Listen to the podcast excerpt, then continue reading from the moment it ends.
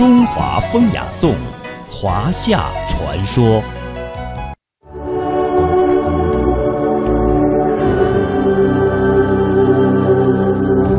少昊是中国古代神话中的西方天帝，他是太白金星和天山的仙女黄娥的儿子。据说，少昊的母亲在天上织布累了的时候，常常到西海之滨的一棵大桑树下游玩。在那棵大桑树的顶端，有十个火红的、鲜艳夺目的太阳。并排悬挂在树梢上，它们那璀璨的光芒十分壮观。每天早晨，都有一个太阳出去值班，晚上再回到树梢上休息。这十个太阳轮流值班，从不间断。每当红日西沉的时候，黄娥就来到这棵西海之滨的。大桑树下休息游玩，他在这里结识了少昊的父亲。太阳终于落下去了，我又可以到大桑树下去见我的心上人了。娥皇，你终于来了！整天在天宫里织布，一定很累吧？不，一想到你，一点也不觉得累。娥皇，你真好。我们已经快有儿子了，等我们的儿子出生以后，就叫他少昊吧。真是太好了，我们就要有儿子了。啊！由于少昊的父母是在桑树下相识的，所以后来的人们就把少昊称为穷桑氏。少昊长大以后，先是在东海之滨建立了一个国家。叫做少昊之国。这个国家有一个与众不同的地方，那就是任命百鸟做文武大臣。少昊根据不同鸟类的不同特点，分别派给他们不同的官职。少昊让燕子掌管春天，伯劳鸟掌管夏季，云雀、锦鸡分别掌管。秋天和冬天，每当燕子从遥远的地方飞回来的时候，春天就来了。春天是万木复苏、百花盛开的季节，小草开始偷偷地从土里钻出来，迎着和煦的春风，舒展它们娇嫩的腰肢。各种树木开始发芽。伸展出柔软的枝条，随风飘荡。粉红的桃花开了，雪白的梨花开了，各种各样的花儿都竞相开放了。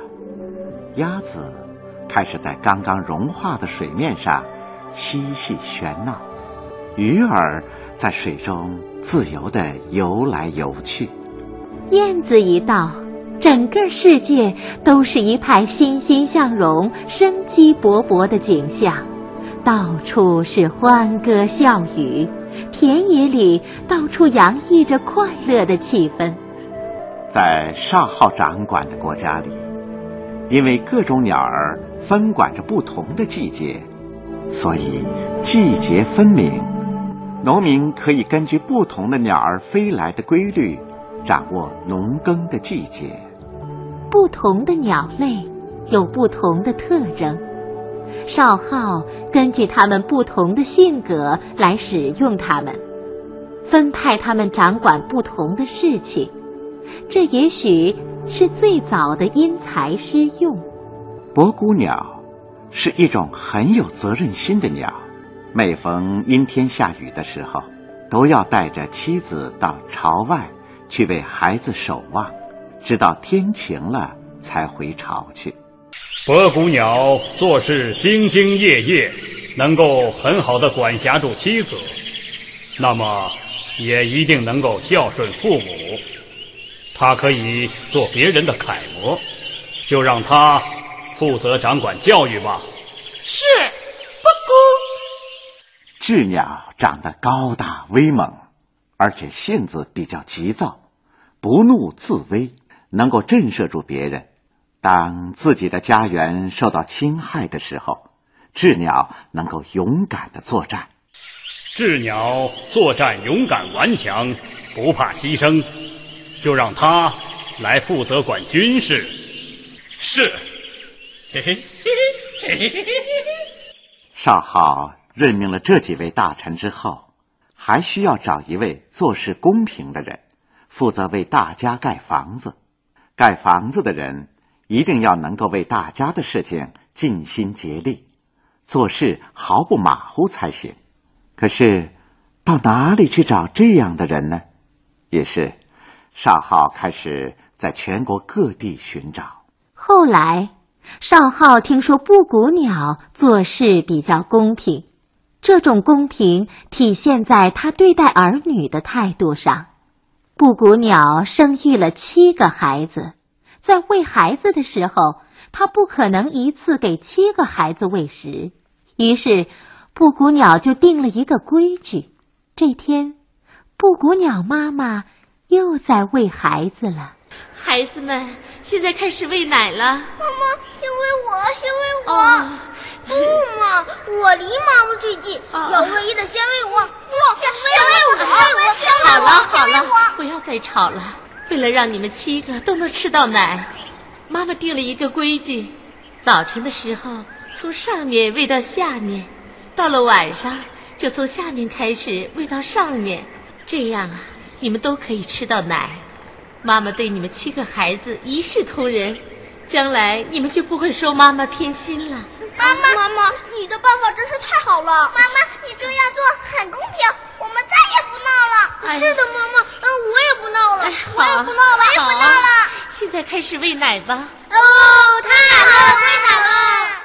这件事被少昊看在眼里，他很佩服布谷鸟的处事公平的态度，他决定对布谷鸟委以重任。布谷鸟处事公平。对待自己的孩子能够一碗水端平，让众人信服，就让他来负责建筑，给众人盖房子、开沟渠，众人一定能够信服。遵命。鹰鸟刚直不阿，令他来掌管法律和刑法。斑鸠口齿伶俐，就任命他做我的代言人。他可以专门在朝廷上。对群臣发表言论。你，谢谢大王，谢谢大王。啊，还有九种护鸟，他们勤劳朴实，由他们来专门掌管农业。还有五种野鸡，让他们各司其职，分别管理木工、金工、陶工和染工。是。少昊让这些鸟儿各有分工。每到开会讨论事儿的时候，整个朝堂上热闹非常。朝堂上既有高大威猛的鹰、雉，又有细小轻盈的燕、雀；既有美丽的孔雀，又有五彩绚烂的凤凰。那可真是百鸟齐鸣的太平盛世啊！国王少昊。